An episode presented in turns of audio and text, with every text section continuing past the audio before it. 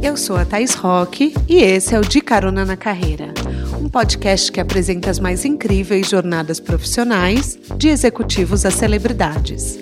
Juntos, nós vamos passear pelos caminhos percorridos por pessoas de sucesso e eu vou te mostrar que o impossível é só uma questão de ponto de vista. Vamos embora?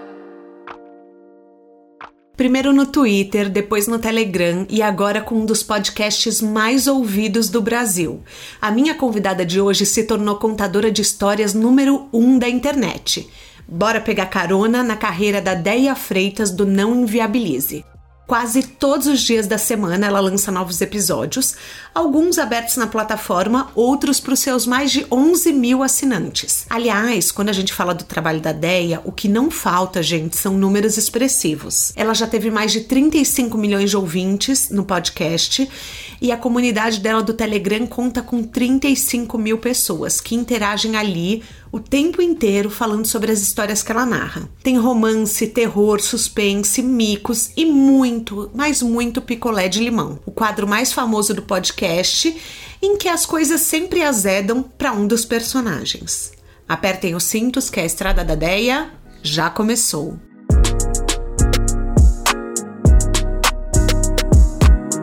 Oi, gente, cheguei, cheguei para mais um de carona na carreira. e hoje eu vou contar a história da Andreia. E Andreia. Então vamos lá. Vamos de história. Ouvintes do podcast, vocês não devem estar entendendo nada. Eu mudei completamente a abertura hoje em homenagem à convidada Deia. Seja bem-vinda ao De Carona na Carreira. Quer dar um oi pros nossos caroneiros? Oi, Thaís. Oi, caroneiros. Cheguei. Cheguei. Deia, era meu sonho fazer essa abertura. Eu, eu, um dia eu cheguei pro Álvaro e falei: Álvaro, o que, que você acha de eu fazer isso na abertura? Porque eu queria também ver se não era um mico, né? Aí o Álvaro falou: ela vai amar, pode ah, fazer. Ficou muito fofo, amei. Gente, para quem ainda não conhece o Não Inviabilize, que eu falo muito nos stories dele, escutem, porque essa fala que eu abri o episódio é como a Deia abre todos os picolés de limão. Então, porque o luz acesa eu não escuto, gente. Mas vamos lá, porque eu tenho medo. Vamos lá. Deia, olha, você é psicóloga, que eu Sou. amo. e eu vejo a sua paixão pelo ser humano como uhum, algo sim. antigo, assim. Você gosta de ouvir as pessoas, você gosta de saber das histórias. Você já chegou Sim, eu tenho uma boa área? escuta. Olha, eu fiz a clínica, né, depois que eu me formei, mais ou menos ali um ano. Só que eu não tinha condição financeira para largar o meu trabalho e começar a clinicar. Então eu nunca tive essa oportunidade. E aí eu acabei não não atuando na área. Mas qual que era a sua carreira antes do Não Inviabilize? Porque aqui no podcast a gente ama a transição de carreira, tá? Ah, legal. Eu trabalhava com moda. Eu era gerente de produto. Da, mas era uma paixão sua ou você caiu na moda, assim, por necessidade? Como foi? Eu caí na moda por acaso. Eu trabalhava numa ONG. E aí, nessa ONG, a gente capacitava é, mulheres. Era uma ONG aqui é, de Santo André que chamava Pro Programa Feminino de Desenvolvimento Social do ABC. E aí, é, nessas capacitações, eu percebi que as mulheres faziam muito é, crochê, tricô, só que elas não tinham isso direcionado para nada. E aí eu tive uma ideia de tentar linkar essas mulheres dessas comunidades com marcas com grandes marcas. E acabou dando certo, assim, é. A gente acabou fazendo alguns trabalhos grandes para algumas marcas. É, eu tive a oportunidade de ver o trabalho da Copa Roca, que é uma cooperativa né, de mulheres que trabalham com moda e para moda e decoração na Rocinha. Foi um trabalho muito importante, muito bom assim na minha vida. E aí eu caí para moda. E aí eu fui ser gerente de produto. Você, então, assim, você sempre foi boa em criar produtos, né? Porque você cria Sim. os ímãs, eu, você cria os ímãs, você cria as canecas. Aliás, a caneca tá esgotada, hein, Deia? Tá, eu preciso fazer mais, eu preciso fazer Você precisa mais. fazer mais, porque eu queria comprar uma caneca, escrito com amor M, não era isso? era. Gente, eu sou real, ideia. Eu sou real, você vai ver. É, então, mas assim, você sempre teve esse dom para perceber o que as pessoas gostam. Tô certa? É, eu acho que é um pouco, né, observação e escuta e meio que não é bem o que as pessoas gostam, mas talvez o que ela tá é, emanando ali, né? Então, dependendo do que a pessoa é, demonstra, eu sei mais ou menos como eu devo agir ou para que lado eu devo ir. Mas você criou os produtos do podcast é, relativamente rápido. Como que eles surgiram? Ah, da minha cabeça. Eu não paro, assim, né? É, é que eu não tenho dinheiro para fazer o tanto de produto que eu gostaria de fazer, porque, né, tudo tem uma quantidade mínima uhum. e, enfim. Mas eu fico pensando, eu tô lançando história e já tô pensando, poxa, isso aqui vai ser legal. E as pessoas pedem também, né? Agora com o imã é assim, lança uma história, daqui a pouco já tem gente falando, ah, precisa do imã tal. Então você já, já vou te falar, você tinha que lançar uma linha com a Ponyware, hein? É, pois é, né? Tô esperando aí um contato. eu até procurei gente. alguma fábrica de potes, né? Mas não é. achei. Se eu achar, eu faço. Você tá brincando. Então, ó, caroneiro que tá ouvindo, se você conhece alguém que fabrica pote, aqui tá uma mina de ouro para fazer um ponyware com a Deia, entendeu? É, total. Deia, você se posiciona muito. Você fala o que você Sim. pensa. é. Até em histórias meio contraditórias, tipo uma avó que roubou um Jesus crucificado. Você fica do lado da avó que roubou. Eu fiquei. É, tem umas zonas cinzas, né, no podcast. Nem todo mundo concorda, viu? Eu recebo e-mails às vezes, olha, você ficou do lado da pessoa que furtou, nananã. Falei, ah, vou mentir, eu tava torcendo por ela. Eu amei essa da avó. Eu amei, porque é. assim, para pro caroneiro que tá ouvindo, gente, assim, a, a avó foi lá, foi acompanhar a neta na casa de um namorado. Isso. E ela. É, eles tinham um Jesus na entrada, assim, crucificado no meio de uma Bíblia chique. Uhum. Só que eles trataram, a, eles trataram a namorada muito mal. E daí a avó foi Sim. lá e roubou o Jesus crucificado.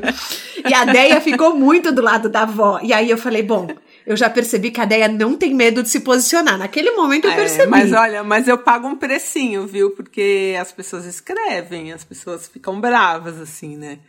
Ah, mas e se fosse seu Jesus? mas eu li que você é tímida. Da onde você é tímida, Deia? Eu sou muito tímida. Eu sou muito Gente, tímida. mas não é, não é possível, porque eu, eu li um monte de entrevista sua para fazer o roteiro com o Álvaro, né? E eu fiquei chocada. Eu falei, gente, tímida da onde? Você é a pessoa que mais eu fala o que pensa tímida. que eu conheço, acho. Não, mas é porque a gente tá aqui. Se você me colocar aí na frente de 10 pessoas, já, já acabou pra mim, entendeu? Gente, eu não imagino isso, de verdade. Porque assim, quando eu, no, no, podcast, você já se posiciona e fala: Eu não tô do seu lado, viu, Fulano? Eu não tô do seu lado. Bem feito, bem feito. porque ali, assim, eu sinto como se eu estivesse falando com uma pessoa só, né?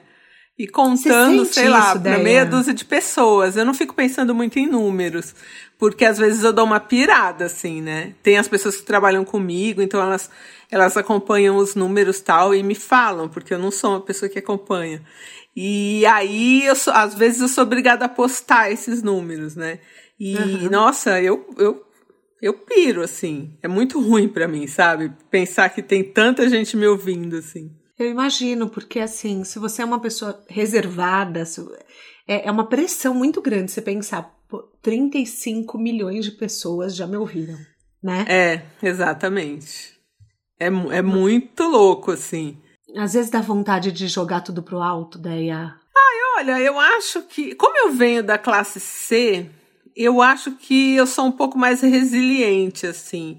É, eu não sou de deixar escapar uma oportunidade, então não penso em jogar tudo pro alto. Mas às vezes eu fico uhum. assustada, né, com alguma coisa que acontece assim, é, de mais exposição, aí uhum. eu eu fico assim mais assustada. Mas eu vi numa entrevista que você tem muito, algum, alguns haters no Twitter. Ah, sempre tive. Lá sempre tive, assim, não é uma coisa nova para mim. Como que a gente não se importa com o que as pessoas falam? Então, tem coisa que eu me importo, tem dia que eu tô melhor e não me importo, e tem dia que eu meto a boca também. bato boca real nas redes sociais. É, é, é onde eu acho que eu erro muito de bater boca. Acho que esse é o meu maior erro na fase que eu tô agora, de bater boca, mas não, não aguento. Existe uma bossa que é da pessoa. Você tem. É, é assim, é uma coisa que é, é sua, é sua personalidade. Ninguém vai contar uma história igual. E você conta de uma maneira como se você estivesse contando para sua melhor amiga. Mas é como. É, é, exatamente. É, o meu exercício é: eu conto como se eu estivesse contando para minha prima, que é também como se fosse minha irmã. Então, esse é o meu exercício. Eu conto, geralmente eu é, conto sozinha, né, em casa. E já no começo eu contei no estúdio, o primeiro dia não consegui, paguei o estúdio e não consegui gravar porque tinha duas pessoas lá. E aí a partir do segundo dia era só o técnico, né? E eu. Então eu tinha que ficar de um jeito que eu não olhasse para ele. Eu tinha que esquecer que ele estava lá, senão eu não conseguia gravar. Nossa, eu imagino então. Entendi. Eu sou muito, Super. muito, muito tímida. tímida. Muito mesmo. Então, Nossa. tanto que eu já perdi a conta de quantas pessoas me chamaram pra live, essas coisas. E eu não vou, porque assim, eu me sinto mal mesmo, não gosto, então não vou. Mas isso é uma coisa que eu li a seu respeito que eu admirei muito. É você não passa por cima do que te faz bem por não. dinheiro nenhum no mundo. Você não, não, não, mas eu perco bastante oportunidade, bastante mesmo por causa disso. Porque hoje é, muita gente quer ligar a minha imagem a, sei lá, publicidade, produtos, um monte de coisa. Uhum. E eu não não quero, assim. Então é uma coisa que é, eu acabo perdendo. Mas para mim tá ótimo, sabe? Eu prefiro mas... do que ter que me violentar, porque para mim é muito difícil. Mas também isso vai, vai provar uma coisa para algumas pessoas que assim, tem gente que tem uma crença de que tem uma receita para o sucesso, que você tem que fazer a dancinha do TikTok, ou de que você tem Ai, que nossa, só de aparecer... pensar numa, numa dancinha do TikTok, eu, nossa, já, já passo até mal. Jamais então, faria. Mas as, às vezes as pessoas, é, elas vão contra a essência delas, porque elas ah, acreditam sim. que é necessário. Sim. E eu acho que Apesar de que eu acho que okay também, mundo, né? né? Se você se você consegue, sei lá, né, vencer essa barreira e se expor mais, eu não acho que seja ruim, não. Não, né? não é né? ruim, mas... mas a gente não é, mas assim, não é uma fórmula do sucesso, entendeu? Ah, não é sim, é. é. Tipo, porque é, você, é, por exemplo, não, né? você é super reservada, você não aparece e é um o fenômeno que é. Né? É. Assim, eu vou, eu vou te contar uma coisa boa em primeira mão, que ninguém sabe ainda. Esse programa Ai, vai ao ar quando? Quando Quinta que vai ao ar? Ah, então eu já posso contar para você. É, eu vou fazer uma participação de quatro episódios no programa Papo de Segunda da GNT. Que legal ninguém sabe, ideia! Ninguém sabe disso. Você é a primeira que tá sabendo Poxa, agora. obrigada pela confiança. É um furo para você. e aí, assim, as negociações começaram porque eles queriam um vídeo, né, que eu aparecesse contando a história. Eu falei pro meu agente, né, meu agente é o Bruno Porto, falei, uhum. Bruno, sem a menor condição, então não vai rolar, obrigada pela oportunidade, não vai ter, né? Uhum. E aí a gente conseguiu chegar num formato onde vai ser usada a minha voz e vai ser feita uma animação da história. Ai, sem que, que, eu precise aparecer. É, não sei ainda como vai ficar no ar isso, né? A gente está terminando, mas vai ao ar já segunda-feira agora, dia primeiro. E... Que máximo! Mas você vê, ó, eu não vou aparecer só a minha voz, e mesmo assim eu já tive, sei lá, umas três crises, assim, de pensar que é uma exposição maior, assim, né? A gente nem viu a animação ainda, né? Eu só mandei o áudio já, que já tá aprovado. E vamos ver como é que vai ser isso segunda. E eu já tô com ah. vergonha. Eu não me ouço, você sabe, né? Não sei se o Álvaro te falou. Não. Eu não me ouço. Ah, você nunca falou isso no podcast, pelo menos não no episódio que eu ouvi.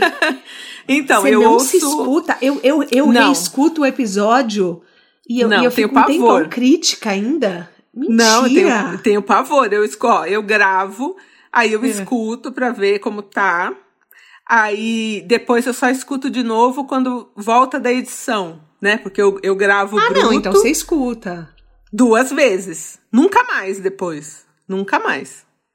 Só duas vezes. Se precisar corrigir de novo, o meu editor é o Léo Mogli. Eu falo, Léo, é, marca os minutos aí. E eu só ouço os pedacinhos que foram corrigidos, assim. Então não me ouço. Então eu tô meio, meio que apavorada de saber que eu vou estar tá ali, sabe, no, no programa. Então eu já falei pra minha prima, assiste, vê como é que vai ser, e depois eu vejo se eu vou assistir, assim.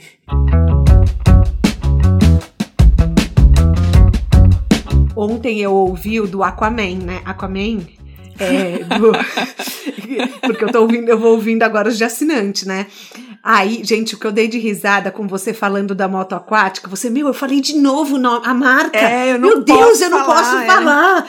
E Nossa, justo eu... eles, você sabia que eles, eles buscam nas redes pelo nome deles e processam. Eles processam.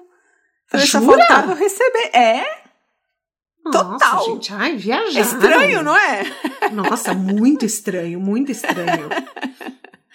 então, assim, agora eu tenho um combinado com, com a galera que cuida dessa parte jurídica aí de não falar nome nenhum, né? Porque uhum. conforme a gente vai ganhando exposição, né, pode alguém aí reclamar.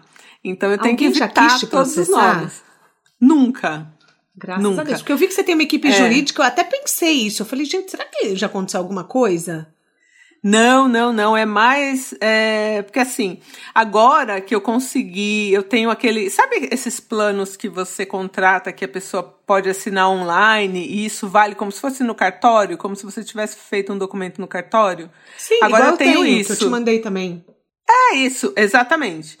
E aí agora eu fiz isso, então todas as pessoas que me mandam histórias, que eu vou contar a história, tem isso.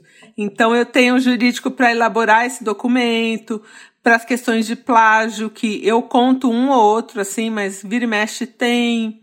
Então é mais para isso. Eu nunca fui processada. A única coisa que aconteceu uma vez foi a moça de uma história que ela achou que eu falei muito mal do namorado dela, né? Suplemento! é. E aí a história é suplemento, que... amei. É. É. E você sabe que essa moça especificamente me procurou uns tempos atrás, porque tem um desfecho dessa história. Só que ela queria contar o desfecho só pra mim. Ela não ah. quer que eu publique o desfecho. Então eu tenho, eu tenho o desfecho dessa história, mas eu não posso contar. Eu falei pra ela, olha, o dia que você se sentir melhor, tal, Sim. você me procura pra eu contar, né? Isso que eu ia te perguntar. Então... Alguém já pediu então pra tirar o episódio do ar? Não, ninguém. Porque Nenhum. você abrir seu coração pra Deia, pra você, é você é aceitar coisa. opinião. Não, é aceitar a opinião é. de 35 mil membros da comunidade do Telegram. É, mas eu e... costumo falar para as pessoas que assim, ó, você tem que pensar meio que de fora, porque ali eu dou uma descaracterizada. Então, assim, eu acho que a pessoa tem a tranquilidade de saber que ela não vai ser reconhecida, por exemplo. Isso uhum. é muito uhum. importante né? E depois eu falo, ah, você filtra, vê ali o que serve para você, o que não serve, você leva de boa, né? É, eu vejo que você fala, sejam gentis. É, e eu tenho dois moderadores excelentes, né? A Beth e o Dourado, que eles cortam mesmo. Muita coisa não chega, é, não, não é publicada ali no grupo, né? A gente tem vários bots, vários filtros, e, e tá sempre em cima para que, né? também não passe nenhuma ofensa, alguma coisa mais pesada, assim, né? Quantas horas por dia você dedica ao Telegram? Eu? Ai, é. acho que no máximo uma hora. Ah, Nem legal. isso. Então é saudável. Porque eu passo, sim, eu passo. Eu não volto a tela de nenhuma rede social, porque eu não tenho tempo realmente. Então, assim, se eu tô. É três horas da tarde, eu entrei. Eu olho uhum. ali até umas três e quinze o que tá na tela. Depois, tá. o que entrar, o que te passou antes, o que tá depois, eu não, não vejo. Só se alguém às vezes favorita e eu tô online olhando, aí eu, aí eu consigo ver uma postagem anterior, assim, mas é muita gente escrevendo e falando, então eu não tenho tanto controle. Mas às vezes ainda bato boca, às vezes ainda, que é a parte que eu erro, uhum, né? Uhum. Ainda tô ali fazendo barraco. Mas você criou uma comunidade muito engajada e muito unida. Que sim, dicas você daria para quem quer começar a unir pessoas online? Então, eu não, eu não sei nem que dica dar, porque assim, desde que eu abri o meu Twitter, que eu tenho meu Twitter, eu, eu tenho um bom engajamento. Mesmo com um número menor de seguidores, eu sempre tive um bom engajamento. Eu acho que é importante você conversar com as pessoas. Então, hoje eu não consigo conversar com todo mundo, né? Mas eu nunca deixo de conversar com as pessoas, de ver o que elas estão, o que elas querem falar para mim, né? Então, às vezes, é, eu percebo que tem alguém tentando falar comigo muitas vezes e aí eu vou ver o que que é e tal. Então eu acho que eu acho que tem que ter essa atenção assim, né? Uhum. Com as pessoas que que estão ali à nossa volta e mas dica assim eu não não sei dizer. Mas o que, que você acha que faz com que elas engajem e elas estejam lá todos os dias? Porque elas não têm certeza se você vai ler. Então, o que, que você acha que reúne as pessoas? Eu acho que é um espaço para você bater papo mesmo, eu acho. Eu acho que é um espaço para você, sei lá, jogar a conversa fora, conversar, uhum. ver gente, sabe? Mas pode é eles podem isso. falar sem ser dos episódios? As pessoas, por exemplo, pode rolar um Não. flerte na comunidade do Não Inviabilize? A não ser que um chame o outro por fora e assim, isso é meio que proibido, porque se você chama alguém paquera e a pessoa se sentiu invadida, ela avisa a gente e a gente vai banir a pessoa que chamou, né? Tá. Então uhum. a gente não incentiva esse tipo de coisa. E aí a gente tem a, as hashtags para conversar sobre as histórias. Só que acontece que as histórias, elas são histórias comuns. Se você parar para perceber, é uma outra história que é, ai, ah, uma história né, mais assim, cabulosa. Mas a maioria é história comum, história de gente roubando planta. Você ter uma ideia, as histórias que mais é, engajam, história de gente roubando planta, história de gente roubando pote, sabe? Não, Por quê? Porque é, sempre você porque vai ter uma tia, você tem um uma parente, amiga. Né? É. Exato! Então eu Ai, acho que é Hoje eu ouvi a do cara que gostava de dirigir pelado. Aí, tá Aí, vendo? Aí eu fiquei pensando, e você é assim no começo da história. Eu achei essa história suave, gente. Eu, daí eu, eu falei, bom, vamos. Suave. Daí você falou, eu não acho que é motivo de terminar, porque o cara. Gente, o cara levava, Deia, ele levava um cabide pro trabalho para fazer cocô pelado. Deia! Como assim? Mas você sabe, mas aí eu recebi uns três e-mails de gente que faz cocô pelada. E aí? Entendeu? Eu posso mas, fazer a semana da, das pessoas que fazem cocô pelado. Mas três perto de 35 milhões, Deia, é uma história rara. Ah, não sei. Três que me escreveram. E quem faz cocô pelado e não conta pra ninguém? não é? não Deia, é um absurdo. O que, que faz uma história viralizar? Eu não, não sei. Porque as histórias são muito comuns. História de chifre História de pequenos furtos, todo tem. Eu acho que talvez seja isso, seja o tipo de história comum, né? Que, que as uhum. pessoas se identifiquem ou que, que, sei lá, sabe de alguém que passou por aquilo. Porque se você acompanhar o meu Twitter, qualquer absurdo que eu receber no e-mail e postar que eu vou contar a história, você olha nos comentários, tem uns três, quatro que conhecem alguém ou já passaram por aquilo. Todas. Não, eu vi esses dias, eu fiz cocô no Uber, né? que alguém te Exatamente. mandou, não foi? Se você, se você olhar os comentários, várias pessoas. Várias já fizeram, várias. Uma Gente. lá teve que pagar até a taxa lá que você paga no carro, né? Quando você suja. Então, assim, eu acho que é então é que o podcast deu tão certo. Eu acho que é porque é isso, são histórias comuns, assim. Não tem nada muito mirabolante, uma história ou outra que você fica, né? Você fala, nossa. Mas se você jogar na internet, você vai achar pelo menos umas três, quatro pessoas que já, já conhecem alguém, ou já fizeram aquilo, ou já passaram por aquilo. Eu não sei. Eu nunca conheci ninguém que fez cocô no Uber ou que faz cocô pelado. então, assim, quando eu escuto as histórias, hoje eu também escutei uma, eu escuto várias por dia. Hoje eu também escutei uma do cara que que o, o ex-namorado do namorado armou pra ele, era o Daniel, que o cara era lindo e foi lá e, tipo, foi, ele foi largado.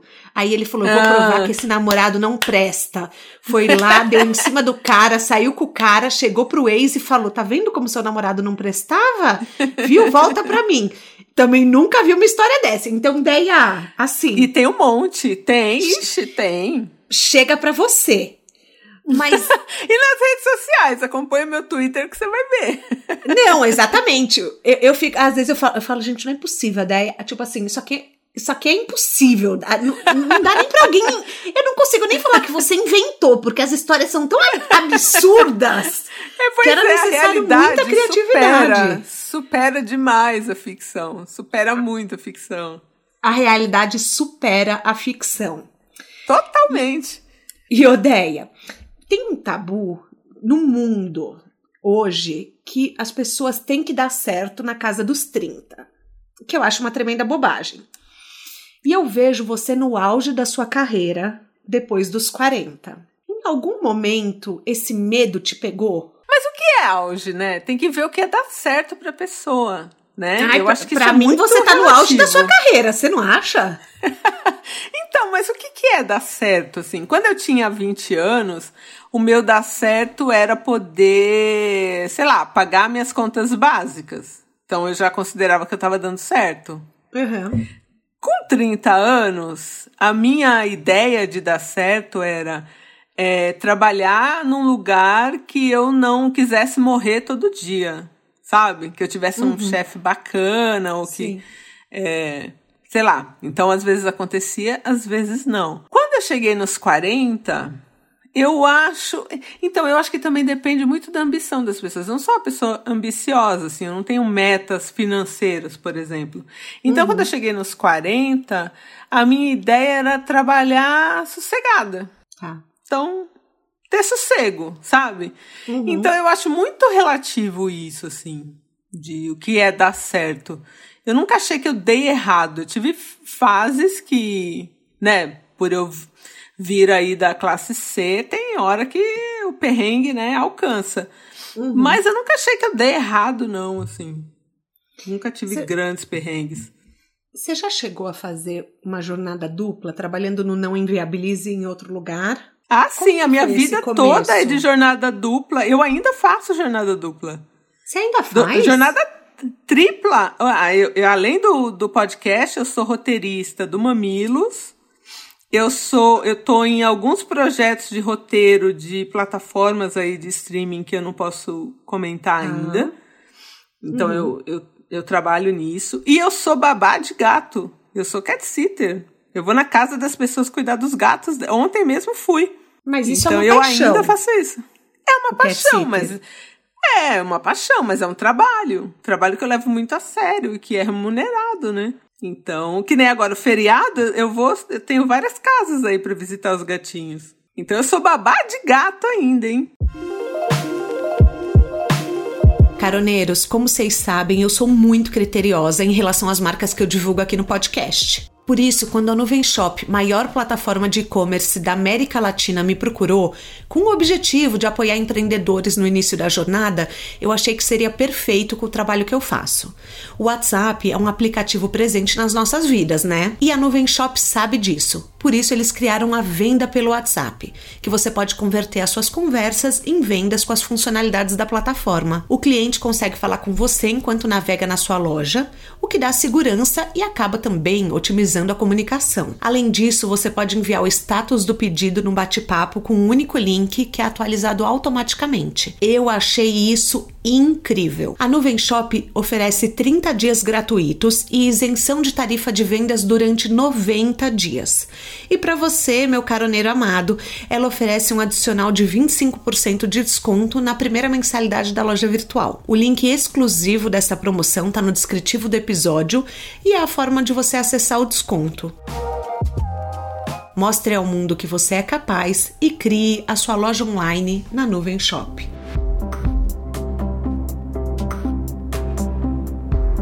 Em algum momento você pensou vou viver 100% do não inviabilize?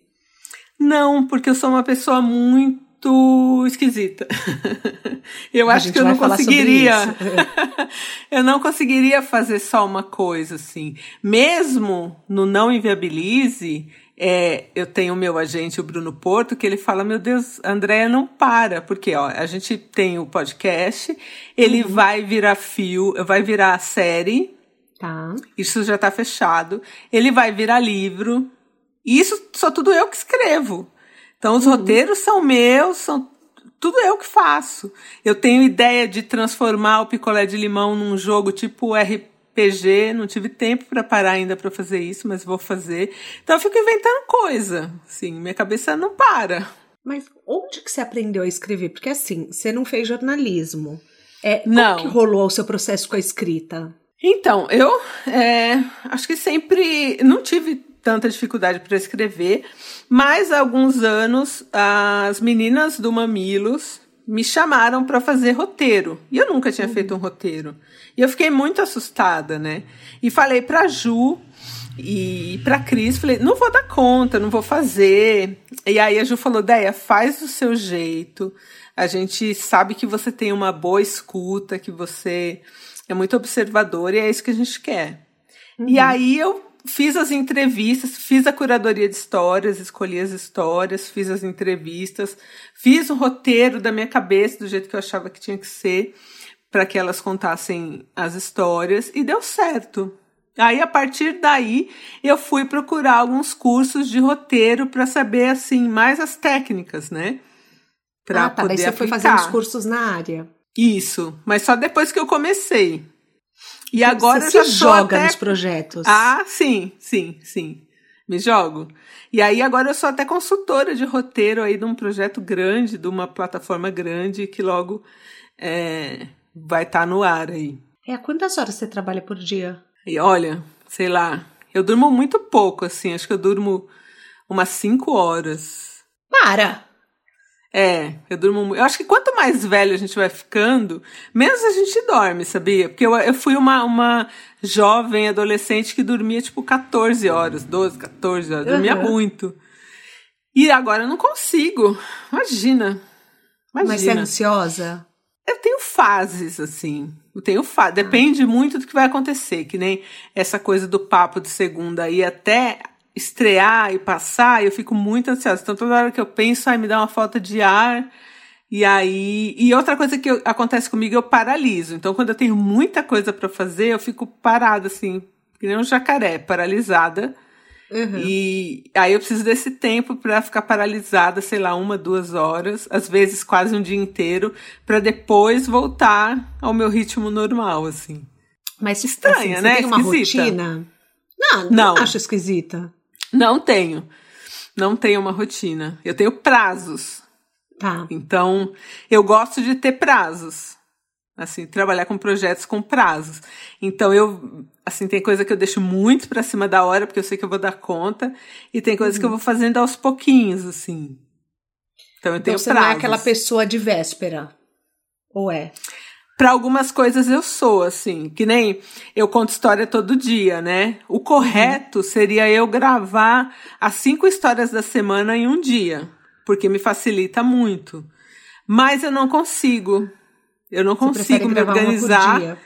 Eu não, eu não consigo me organizar ainda para fazer isso, assim. Porque ah, onde eu moro, ó, que nem agora tá passando vigia aqui. Entendeu? Ah, eu vou então, falar uma frase que é um sonho meu. Depois o Léo corta.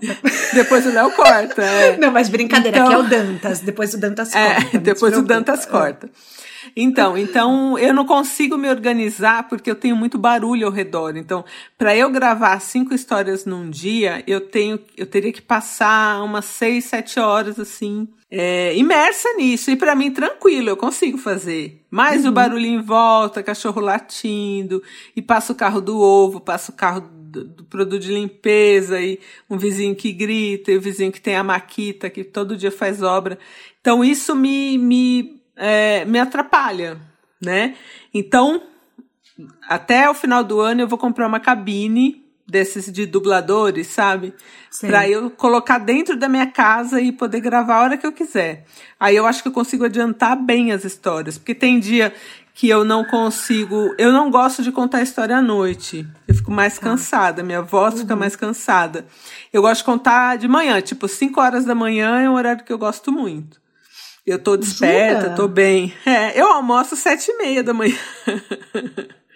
Que ideia! Comida. É, isso é um hábito que eu tive a vida toda, desde criança. Tipo, sete e meia da manhã eu gosto de comer arroz, feijão, salada. Gente, mas que hora você começa a cozinhar? Ah, deixa pronto do dia anterior, ah, né? tá. né? Só, é, só esquento no micro-ondas e como. Que hora você janta? a umas cinco e meia, seis horas ah. da tarde. Mas ainda como, depois eu rejanto. umas nove. Mas, então, eu acordo muito cedo, né? Então, eu gosto de gravar 5 horas da manhã. É o meu melhor horário. Então, tem dia que a história que eu devia ter já gravado para postar no dia seguinte, eu só vou é, gravar no mesmo dia, ali, 5 horas da manhã, para subir 7 horas da manhã, ali para os assinantes, né? Então fica bem corrido, assim, apertado. Mas quanto tempo que, um, por exemplo, um episódio às vezes tem entre 15 e 20 minutos, 10, entre, 10 e 20 minutos para você sentar, pegar a história, escrever o roteiro, gravar, quanto tempo ao todo você dedica para um episódio? Olha, até escolher, vai, digamos que eu sente que eu vou escolher um, um roteiro da semana que vem. Que eu sempre uhum. consigo trabalhar uma semana na frente, o que também é errado, eu tinha que trabalhar mais para frente, mas eu ainda não consigo. Então eu tenho que responder aquele e-mail e pedir para a pessoa, quando ela não manda o telefone, me chamar no WhatsApp. Aí eu já faço ah. isso com uns quatro, cinco, porque eu não sei quando que a pessoa vai ver aquele e-mail, né? Quem me responder primeiro vai aquela história primeiro. Aí eu vou pra pessoa, com a pessoa para o WhatsApp e faço ali uma pequena entrevista, uma conversa. Às vezes a história já está bem redondinha e eu preciso só de alguns detalhes. Uhum. Aí depois eu pego essa história e faço o roteiro vejo ali o que eu tenho que descaracterizar e tal. Depois que eu faço o roteiro, eu vou gravar e aí eu preciso ensaiar antes para não ficar uma coisa como se eu estivesse lendo, né? Lendo. Então eu é. leio ali umas cinco vezes e faço uns exercícios de memória, faço uns marcadores, assim, só em alguns pedaços. Uhum. E aí eu gravo. Aí depois que eu gravo, é, sobe para as plataformas. Antes eu ainda tinha mais uma etapa que era de passar para a pessoa que me mandou a história para ela ver se estava tudo bem, mas eu não consigo mais fazer isso, eu não consigo é, gravar de novo, por exemplo, né? É porque não dá tempo, né? É, nossa, é não, muito trabalho, daí não compensa. É, não dá. Então vai do jeito que eu gravei. E aí depois que vai para as plataformas, aí eu mando pro Léo. E aí fica numa fila, né? Que a gente escolhe as histórias do mês ali, que ele vai editar. E aí, depois que ela é editada, ela vai para as plataformas de áudio. E Não, então paralelo então, a isso tem. Primeiro ela vai para o Apoia-se? Isso, sempre. Ah, é? Não sabia. Sim, sempre. O bruto só vai para o Apoia-se. E ah. as editadas para as plataformas gratuitas, né? E aí, paralelo a isso, tem a, a, moça que faz a transcrição, né? Que ela transcreve todas as histórias, revisa, aí a gente posta no site, tem todo um trabalho em volta dessa história, né? No começo, o pessoal era voluntário, né? Do Não Inviabilize. É, é só duas pessoas, só o, o Dourado e a Beth. Os primeiros meses ali que a gente não tinha dinheiro nenhum, é, eles foram voluntários para me ajudar ali no grupo. Assim que eu montei o Apoia-se, que começou a entrar o primeiro dinheiro, já foi para eles, assim. Então, era uma coisa muito importante para mim. Hoje eu não tenho ninguém que trabalha para mim de graça. Pelo uhum. contrário, assim, são muito bem remunerados. Que legal. Mas é, é o trabalho deles em tempo integral hoje em dia? Não, não. Tá. Todos têm outros trabalhos, eles fazem o horário que eles querem tal, a gente reveza. Ah, mas... legal. Então eles têm uma super flexibilidade. É. Sim. E eu, o grupo eu... também não fica mais aberto o tempo todo, né? A gente fecha o grupo no final, no final de semana. De semana. É. Então, eu vou, eu vou te contar uma coisa. Eu, quando fui entrar, eu não sei se eu não apertei nos 30 segundos, se eu apertei errado o robô e eu fui bloqueada. Muita gente, é, muita gente acontece Aí, isso. A gente eu chamei, eu chamei depois. A, eu chamei a Beth no, no privado, né? Uhum. Aí falei para ela, falei, olha, não sei o que aconteceu, mas é, eu acho que eu tô bloqueada. E aí, em, juro, assim, em meia hora a gente já tinha resolvido. Ela já me respondeu, ela falou: Olha, já te liberei, dá uma olhada. Foi muito rápido, foi muito. É, eles são ótimos, eles são ótimos. Nossa, eu fiquei assim, eu falei: Nossa, que bom que eu tô passando aqui por esse perrengue pra eu ver como funciona. É. o não inviabilize no Telegram, porque eu falei, gente, quero participar. Aí eu falei, bom, já cheguei chegando, né? E eu falei, meu Deus do céu, esse robô. Eh, mas o robô fala pra caramba também, né? É, tem, a gente tem vários bots porque as pessoas perguntam mil vezes a mesma coisa também, né? E tem um problema que as pessoas na internet elas não gostam de ler. Sim. Então, nossa, é, é, a gente tem muito problema com isso, assim. Quando as pessoas assinam, elas recebem ali logo de cara tudo que é, a gente faz, tudo que pode, tudo que não pode, mas ninguém lê. Uhum. Ninguém lê. Então aí o pessoal escreve mandando sempre as mesmas perguntas.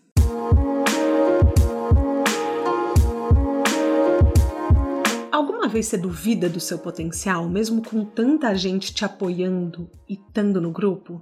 Ah, então, eu, eu acho que o que eu faço não é nada demais, sabe? Eu não consigo ver, ah, é potencial. Eu acho que é uma coisa tão comum, assim. Então, não é que eu duvido. Tem hora que eu fico de saco cheio das cobranças, assim, né? As pessoas, elas esperam muito de mim, né?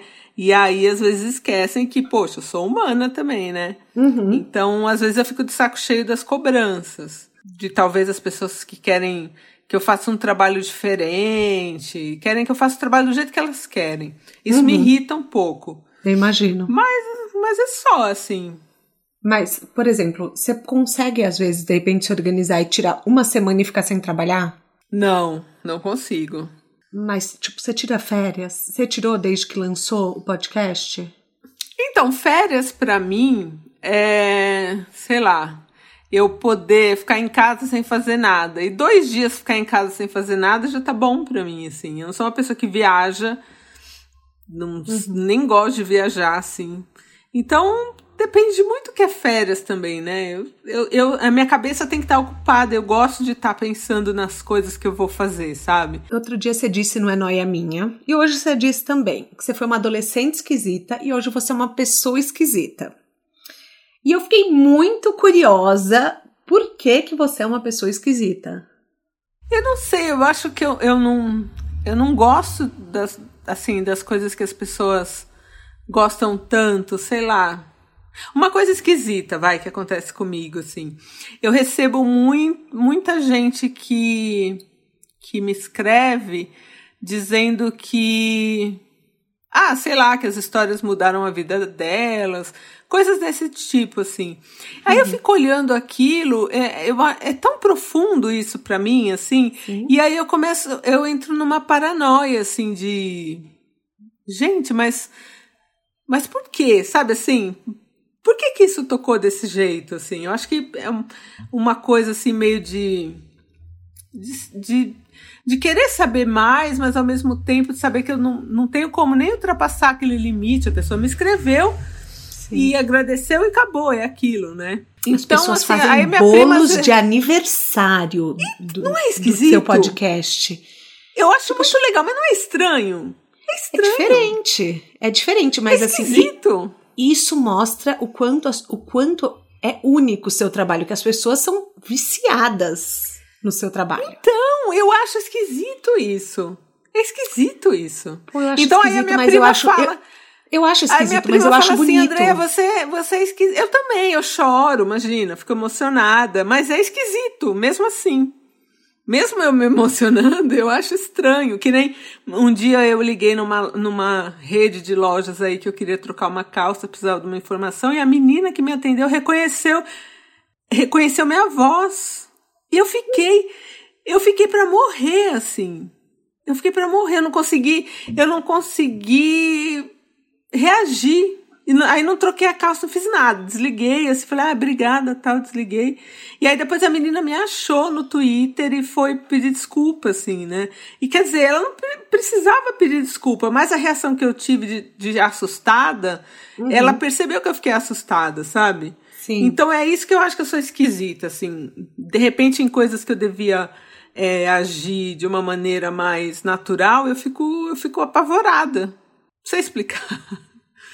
É uma missão, eu fico pensando, sabe? É uma coisa que, na verdade, assim, acontece com você porque tinha que, tinha que ser você. É, é isso que, que eu, eu assim, de fora vejo. Não daria para ser então, outra eu pessoa. Não, eu não acredito, eu não acredito nisso. Eu acho que qualquer pessoa pode pode fazer o que eu faço, assim, contar história eu acho que sim. E tem cursos para isso. Tem um ótimo curso no Senac de contação de histórias, que aliás eu fui fazer porque eu queria contar história infantil e foi um fiasco o meu curso, porque eu dei muitas bolas fora, sabe?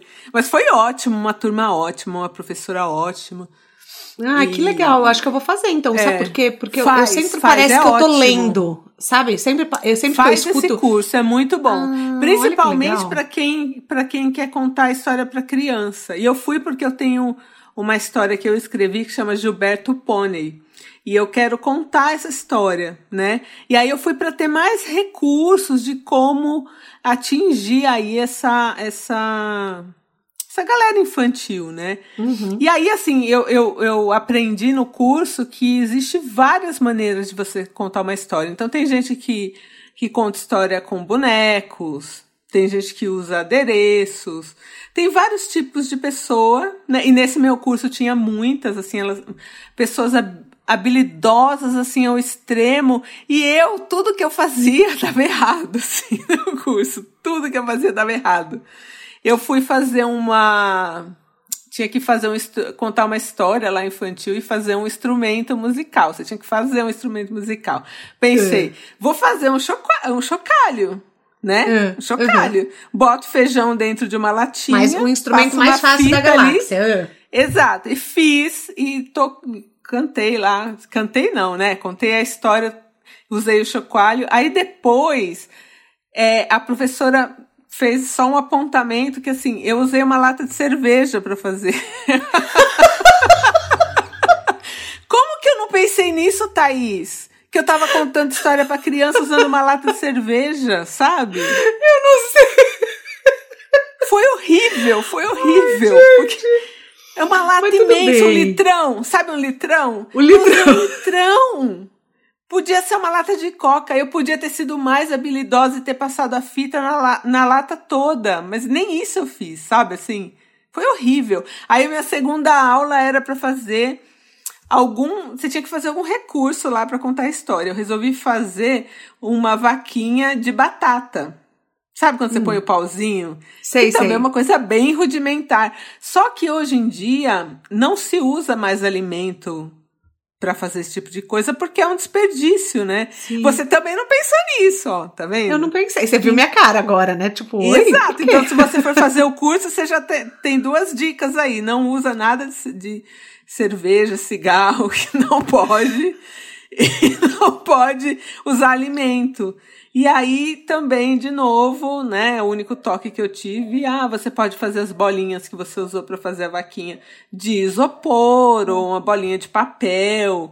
Ninguém usa mais batata. E faz todo sentido você não usar um alimento, sabe? Mas não me passou pela cabeça isso.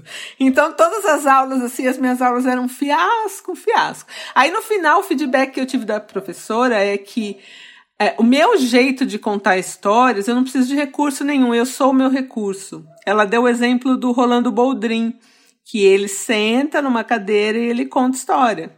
Então, esse é o meu jeito. Eu fui procurar um outro jeito de contar a história, mas o meu jeito é esse. Então, mesmo que eu vá contar para crianças, é isso que eu vou fazer, assim. Eu vou contar do jeito que eu já sei. O que, que te dá mais prazer no processo do podcast? Eu gosto muito de conversar com as pessoas. Isso é uma coisa que eu acho muito importante. Uhum. E eu uhum. gosto da hora que eu tô contando a história mesmo. Acho que meu momento mágico é quando eu, eu ligo o, o microfone e começo a contar a história, assim. Aí eu esqueço realmente da minha timidez e de tudo e conto a história. Aí acabou também, volta tudo ao normal. Né? Mas eu acho que é esse momento de contar a história que eu gosto bastante. Eu tenho uma pergunta aqui que eu sempre faço e eu queria fazer para você. O que, que é sucesso para você? Você tem números, você tem apoiadores, você tem ouvintes, mas assim, o que, que significa sucesso para a Deia? Eu acho que sucesso para mim é sossego e sossego em todos os sentidos, assim. Sossego financeiro, sossego emocional Então, eu acho que eu tô numa boa fase, assim, né? Eu ainda não posso dizer que eu tenho dinheiro, mas também não, não tenho como não pagar as minhas contas, então eu consigo pagar todas as minhas contas, isso para mim já é um sucesso, né? Uhum. Só quem já teve aí o nome no Serasa sabe. então, isso para mim já é sucesso e eu ter é, oportunidade de escolher o que eu quero fazer agora. Eu acho que eu tô nessa fase, assim. É, eu posso escolher, eu, eu, eu, recebo muitas propostas de trabalho relacionadas ao podcast. E uhum. eu aceito pouquíssimas, assim. Então eu posso escolher. Eu acho que esse eu é o meu sucesso do só momento. Sábado, né? É, só de sábado. E muita coisa eu não faço. Eu não faço é, publicidade de bebida alcoólica, por exemplo. Uhum. Não faço de nenhuma. Apesar de beber, eu, eu recebo muitas histórias de, de pessoas que já tiveram problema com álcool. Então eu não, não acho que tem que ser uma coisa que eu tenho que incentivar, sabe? Sim. Quer beber essas coisas, beba essas coisas, mas eu não vou estar tá fazendo uma propaganda de bebida. E não faço de nenhum tipo de carne, então nada que seja associado, porque eu não como animais. Então tem um monte de coisa que eu não faço. Né? Tem algumas propaganda de banco eu não faço, então assim, eu já fiz alguns trabalhos para o Bradesco, por exemplo, que eu fiz uma série de, de roteiros, mas era um projeto social deles, né? Um projeto uhum. que tinha um outro cunho. E aí tudo bem, mas para fazer propaganda de produtos de banco, essas coisas eu não faço também. E todos os bancos procuram, né? Eles Sim. olham ali quem tem os melhores números, né? Então eu já tive proposta de praticamente todos os bancos, assim. E não faço. Então tem muita coisa que eu não faço, né? Tem pouquíssimas que eu faço. Então. Mas o seu é agente isso. leva isso numa boa? Ele te respeita? Leva. Me respeita ah. demais. E assim, a gente tem um acordo é, financeiro também. Então eu sei que ele, ele acaba perdendo muito comigo. Então eu é, compenso ele em outros trabalhos, sabe? Uhum. Então, eu sou muito honesta com ele em relação a isso, assim. Eu não quero que ele perca tempo e dinheiro comigo, mas ao mesmo tempo também eu não vou passar por cima das coisas que eu acredito. E ele leva super de boa. Qualquer legal, outra agência isso. não levaria. Qualquer outra agência não levaria. Mas o Bruno é ótimo, assim, e a gente tem um bom acordo, sabe? E ele já Sim. sabe, tem coisa que ele recebe lá, ele fala, eu sei que eu tenho que te passar, mas eu sei que você não vai fazer. E eu falei, é, não vou fazer mesmo. Ah, mas legal, legal que todo mundo que trabalha com você respeita a sua essência, né? Sim, sim. Uma Nossa, galera muito é, boa, assim. Isso é muito importante.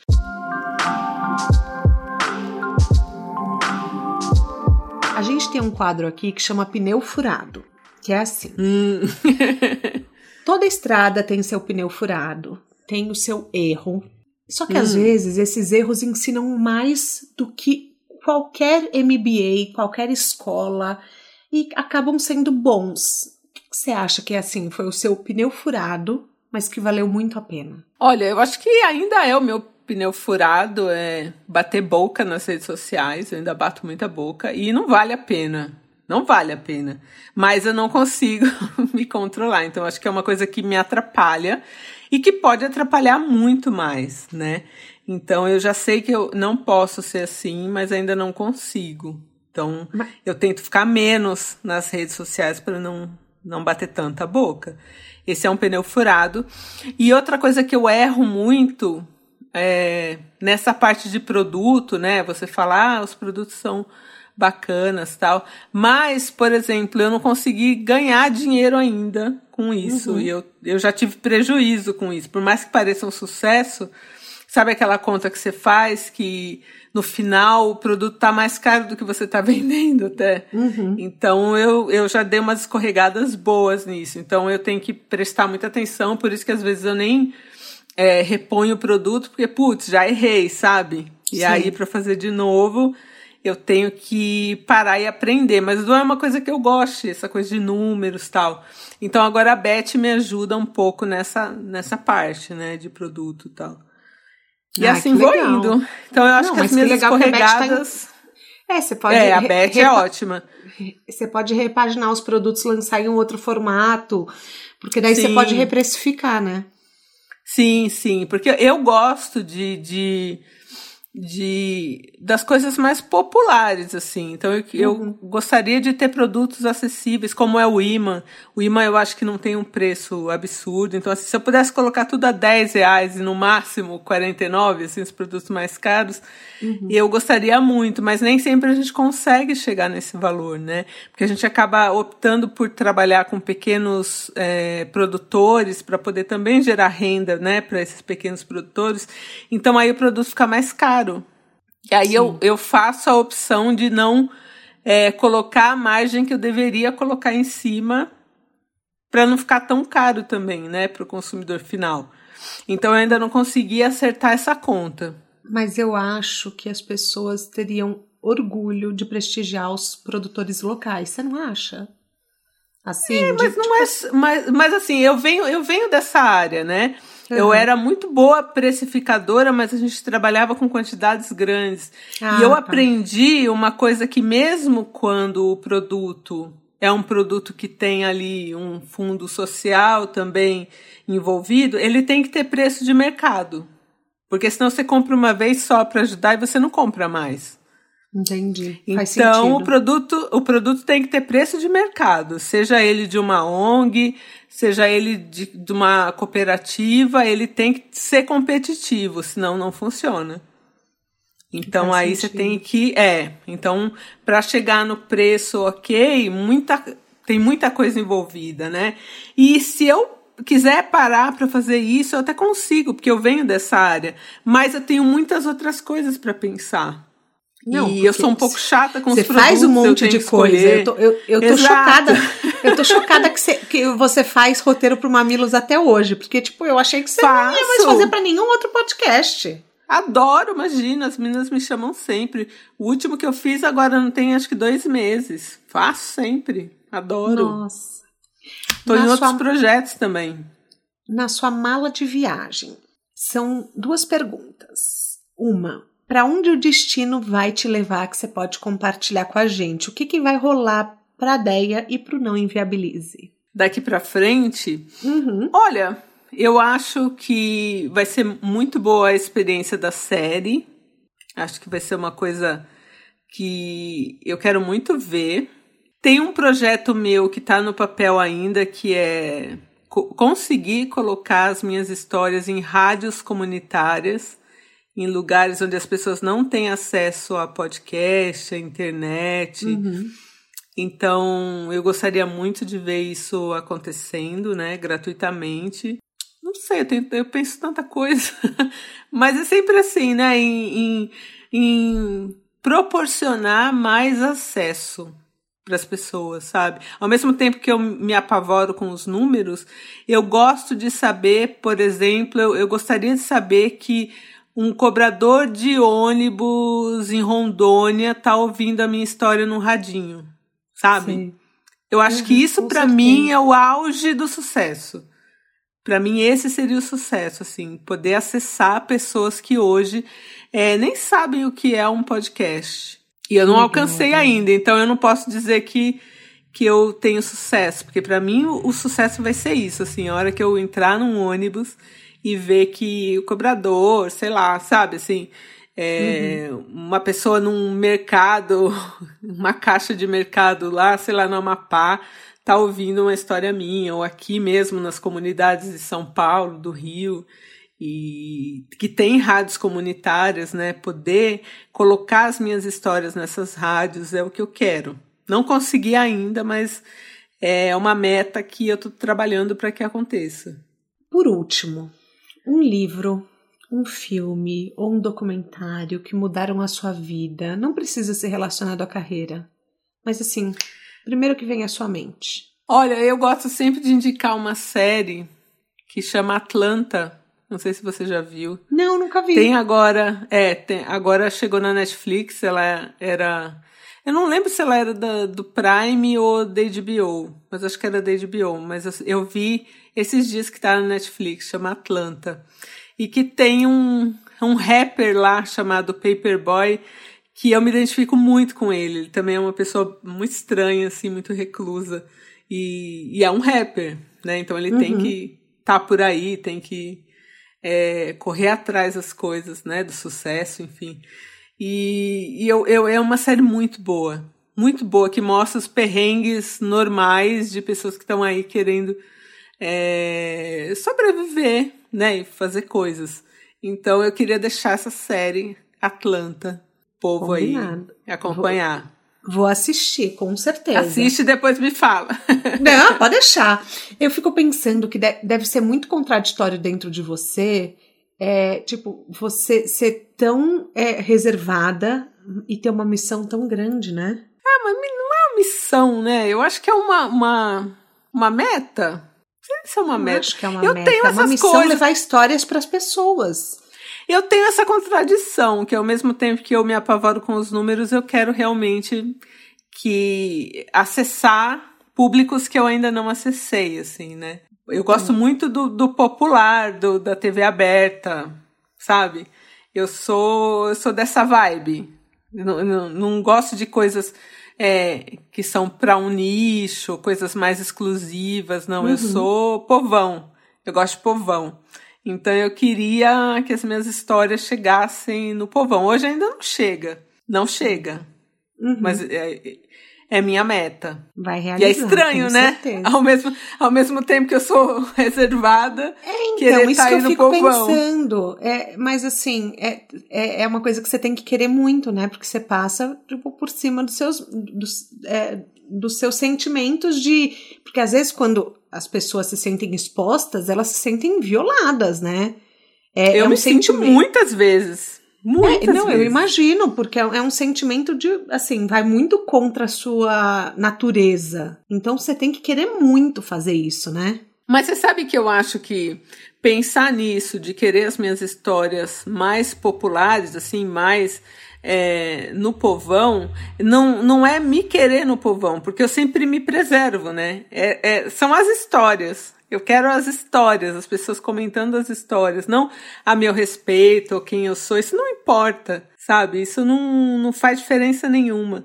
Eu queria que as pessoas comentassem as histórias, focassem nisso, sabe? Ouvissem as histórias, tirar uma risada de alguém, tirar um choro de alguém. Eu gosto muito de fazer as pessoas chorarem, assim. Eu faço isso muito no Mamilos. É, as ah. meninas já falam. É, pode ver, eu, eu tenho lá no meu site os programas que eu participei no Mamilos, que eu fiz roteiro, e eu adoro quando as pessoas ficam emocionadas e choram. É estranho, tá vendo? Eu sou esquisita. E, eu gosto Tem muito disso. Então, se eu consigo tirar, se eu consigo tirar uma risada de alguém, ou uma emoção, ou até mesmo uma raiva, tem histórias que, que eu sei que vai levantar né, uma raiva de alguém, é um sentimento já, então tá bom. Então eu gosto que as pessoas foquem nas histórias. Então quando eu falo que eu quero popularizar o meu trabalho, é o, são as histórias e não eu, né? Não a minha pessoa, Sim. não, né? Não importa quem eu sou é, nesse trabalho que eu faço, sabe? O importante são as histórias. Você é reconhecida na rua? Não, não, não sou. Mas a minha voz, eu, eu liguei para encomendar um bolo, estava eu e minha prima, e a moça falou: É a Deia? Falei, falei, ah, a gente se conhece. Ela falou, ah, eu te ouço no podcast. Ai, que amor. Aí é estranho, é estranho. É estranho. É eu imagino, eu imagino para você. Mas olha, eu acho que assim, você não vai chamar de missão, mas eu vou. É, querendo ou não, trazer uma alegria pro dia de alguém. Uma emoção, né? Porque às vezes eu também passo raiva com os picolés é, muita gente passa raiva. Tipo, Mas o é namorado coisa, que deixou né? a namorada na trilha descalça, sabe? Mas você sabe que muita gente ficou do lado dele, hein? Mas muita gente, Thaís no grupo, todo mundo falou que eu tava errada. Que ela que não devia ir, ter ido pra trilha sem estar preparada. Mentira, gente! Verdade, não! Verdade, verdade. Nossa, verdade. eu fiquei com uma raiva desse cara, com uma raiva. Ah, só a gente, só eu e você. A maioria achou que o cara tava certo. Depois eu até fiquei pensativa. Eu falei, ai meu Deus, será? Sabe assim? Será que eu tô não. tão errada? Olha, não, e, e, bom, eu tô do seu lado. Nessa história eu tô do seu lado, entendeu? É, mas, Mas rola isso, assim, às vezes eu, eu tenho um posicionamento na história, chega lá no grupo, nossa, o pessoal tá puto, né? O pessoal tem outra, fala ideia, mas isso e aquilo. Fala, ah, tá bom, não, eu penso assim. é isso, sabe? Mas você comenta no grupo também? Às vezes sim. Bem raro, hum. porque eu fico pouco no grupo. Mas às vezes eu até bato boca lá também. É aquela coisa, meu erro, né? Olha, a gente chega ao fim da nossa carona. Eu queria muito te entrevistar, porque eu acho que assim é, é um trabalho autêntico, é, é um trabalho que alegra a vida dos outros. Eu sinto muita verdade é, nas suas opiniões, na, no seu jeito de levar a vida, e, e eu acho importante a gente mostrar que não existem modelos únicos de sucesso. Então, assim, por isso que eu também queria te, assim, te trazer aqui para o podcast para as pessoas verem que é possível uma missão se tornar macro, independente de como ela seja colocada no mundo. Não existe jeito certo.